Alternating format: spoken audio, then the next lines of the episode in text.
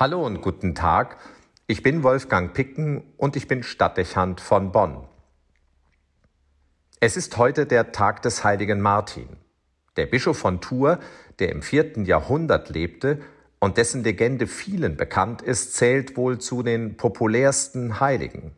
Das gilt zumal im Rheinland, wo man ihn mit großen Laternenumzügen feiert allerdings selten auf seinem Namenstag, weil der in den rheinischen Städten mit dem Karneval zusammenfällt. Pünktlich am 11.11. .11. um 11.11 Uhr .11 beginnt das karnevalistische Treiben und damit die Session. Dass diese närrische Tradition historisch mit den Martinsumzügen in Verbindung steht, ahnen viele heute kaum mehr. Martin ist seit langem die Symbolfigur für die Nächstenliebe schlechthin. Die Erzählung, wie er auf den Bettler trifft und mit ihm den Mantel teilt, dürfte auch heute noch bald jedem Kind bekannt sein. Ein Vorbild, mit dem in vielen Kindertagesstätten und Schulen ein angemessenes Sozialverhalten eingeübt wird. Martin ist ein Appell, die Aufforderung Jesu zur Nächstenliebe konkret umzusetzen und dafür zu sorgen, dass Lebensumstände herrschen, die jedem Menschen seine Würde garantieren.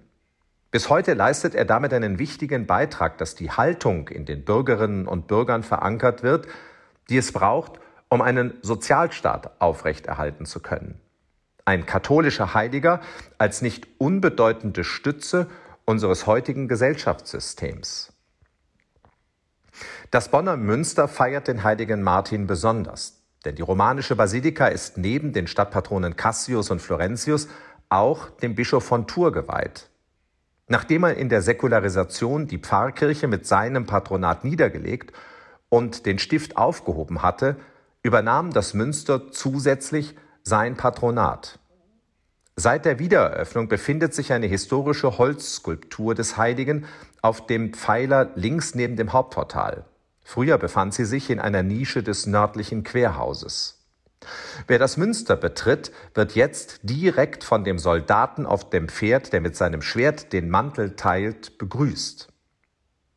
Der nächste Blick des Besuchers dürfte auf das Kunstwerk fallen, das gegenwärtig im Hauptschiff direkt dem Portal gegenübersteht und durch das die Sicht auf den Stadtpatronealtar reicht.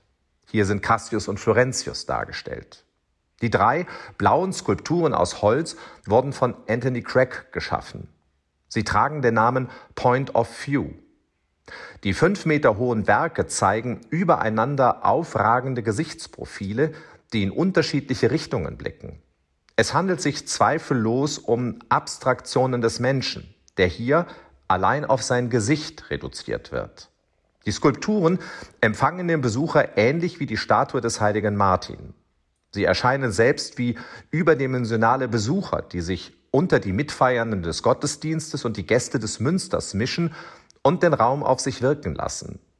Beeindruckt könnten sie sein von der Vielfalt der Bilder und der Fülle sich eröffnender Perspektiven, auch von dem Licht, das dem mittelalterlichen Kirchraum eine strahlende Helligkeit verleiht.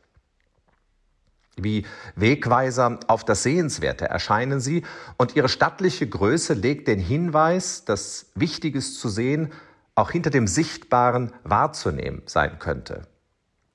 Vielleicht sind es auch selbst Suchende, die ihm hier und jetzt nach Orientierung Ausschau halten, nach Antworten auf Fragen, nach Entsprechungen für Sehnsüchte. Pilger, die in einem inneren Verlangen nach Gott folgen, wie vor Jahrhunderten die Weisen aus dem Morgenland, von denen die Heilige Schrift berichtet und die ihr Ziel im Stall von Bethlehem finden. Wie auch immer man die Kunstwerke im Einzelnen interpretieren und wahrnehmen mag, es sind Abstraktionen des Menschen, die sich mitten im Spannungsfeld von im Eingangsbereich stehenden heiligen Figuren befinden. Martin am Pfeiler links, die Stadtpatrone im Altarbild dem Portal gegenüber und die rechts seitlich positionierte große Figur der knienden und das Kreuz in ihren Händen haltenden Helena. Alles Heilige, die mit der Stadt Bonn und der Basilika in enger Verbindung stehen und die vorbildlich zeigen, wie Menschen als Christen konkret werden und der Zeit, in der sie leben, Konturen vermitteln können. Die direkte und unmittelbare Konfrontation mit diesen oder anderen Heiligen kann in uns eine Überforderung auslösen, zuweilen auch abschrecken. Wer würde sich anmaßen wollen, so zu sein oder so werden zu können, wie es von dem Heiligen der Nächstenliebe, Martin, oder den heiligen Märtyrern, den beiden Glaubensstreitern Cassius und Florentius überliefert ist, die aus Begeisterung für die Botschaft Jesu ihr Leben opfern. Die Namen wären austauschbar. Viele Heilige scheinen mit ihrem Lebensbeispiel unerreichbar. Wie weit sind wir davon entfernt, zumal viele, die mir zufällig eine Kirche betreten, ohne dass sie sich über Nachfolge und Heiligsein Gedanken machen würden. Diese Feststellung ist wenig einladend und motivierend. In diesem Kontext machen die Skulpturen auf wohltuende Weise deutlich, dass der Weg des Menschen immer aus dem Abstrakten ins Konkrete, aus dem Suchen und Fragen in das Position gewinnen und vermitteln führt. Niemand ist als Mensch aus dem Stand klar und konkret. Einstellungen müssen sich entwickeln und Haltungen sich ausprägen können. Ideen und Visionen brauchen Zeit zur Entfaltung, auch die Begeisterung für die Beziehung zu Jesus und zu seiner Botschaft. Wir müssen uns und den Menschen unserer Zeit die Möglichkeit bieten, zuerst diesen inneren Weg zu gehen. Die Phase der Neugier und des sich Orientierens ist wichtig. Wenige Menschen stehen fest und sind sich von vornherein klar, wohin sie eigentlich wollen. Auf den Glauben bezogen heißt das, die drei Figuren von Craig ermöglichen, sich auch in diesem Suchprozess im Kirchraum wiederzufinden. Die Voraussetzungen werden reduziert. Man darf zunächst als Mensch ankommen, den Blick schweifen lassen und suchen. Und man gibt sich die Zeit, die es braucht, bis man als Mensch im Christsein konkret wird, wozu ja die Heiligen einladen. Nicht zuletzt durch den Wirkkreis ihres Handelns vermitteln sie eindrucksvoll, was ein Mensch bewegen kann, der sich dazu entschließt, sein Leben am Vorbild Jesu auszurichten.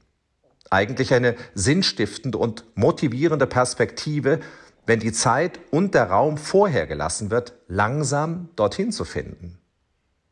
Gestatten wir also den Menschen zuerst Mensch zu sein und sich bewusst zu werden, was es für sie heißt, Mensch zu sein und welche Fragen es für sie aufwirft bevor wir sie dann einladen, als Christen mit ihrem Leben so konkret zu werden, wie es beispielsweise der heilige Martin getan hat.